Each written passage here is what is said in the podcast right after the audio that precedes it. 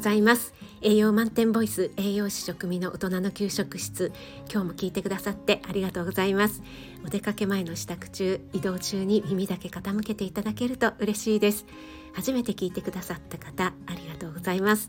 YouTube、インスタ、Twitter もやってますのでそちらの方もよろしくお願いします。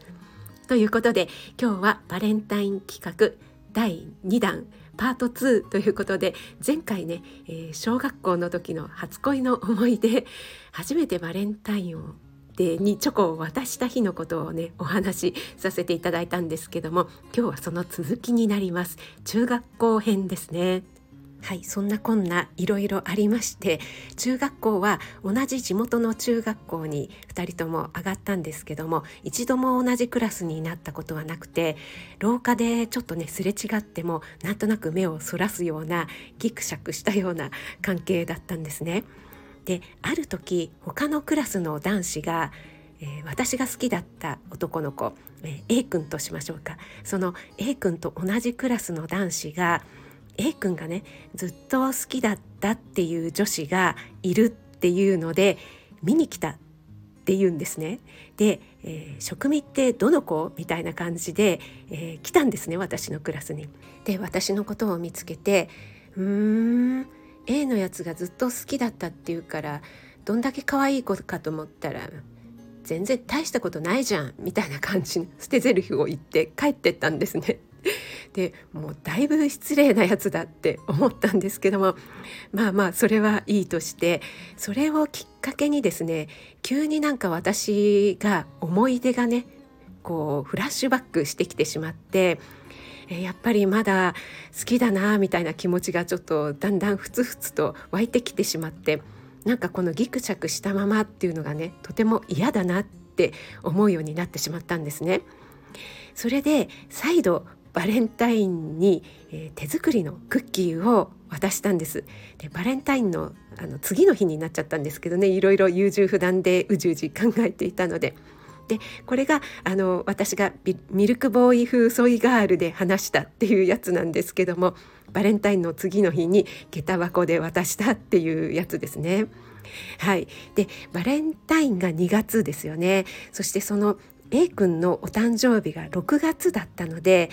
お誕生日のプレゼントも渡したんですね。なんかすごい責めてますよね私ね。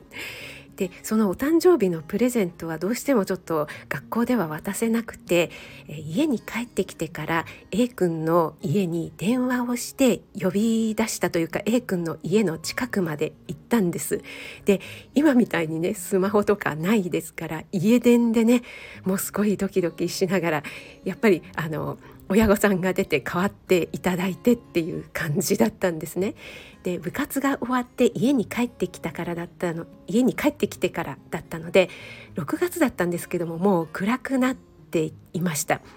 で A 君の家の近くまで行って渡したら「え一人で来たの?」って言われたんですね。うんそうって言ったら「大丈夫か？一人で帰れるか?」って言われたんですね。もうそれにももうすごいズキュンと来てしまったんですけどももうその時は本当に恥ずかしくて恥ずかしくて「あ大丈夫大丈夫」って言ってもう逃げるように走って帰ってきてものプレゼントを渡してものの数分でもう「じゃあね」って言って帰ってきてしまったのでもう今思えば送ってもらえばよかったってすごい後悔してる今でも後悔してるんですけども。その時にねプレゼントと一緒に手紙を書きました。で今まですれ違っちゃったこととかいろいろ書いたんですね。そしたら返事をくれました。でそのお返事の手紙はね今でも大事に持っているんですけどもこのお返事の手紙がねとっても意味深だったんですよね。えっと、プレゼントは私はあの彼がねやっぱりスポーツをやっていたので部活をね。なので、えー、スポーツタオルをね渡したんですね。そうしたらそれに対して、えっと、プレゼントはいずれ使わせてもらうよって書いてあったんです。それはあやふやな気持ちで使ったら食味に悪いから、えー、ちゃんとね気持ちがはっきりするまで使わないようにするそういう意味だよ。プレゼントは本当に嬉しかった。ありがとうっていうふうに書いてあったんですね。でこの文章皆さんどう思いますか？その時私はものすごく嬉しくて、えー、今か今かとねその彼が部活をやっているところをねチラ見しながら、えー、使っていないかなって思いながらね見ていたんですけども卒業までに使っている姿っていうのは私は確認できなかったんですよね。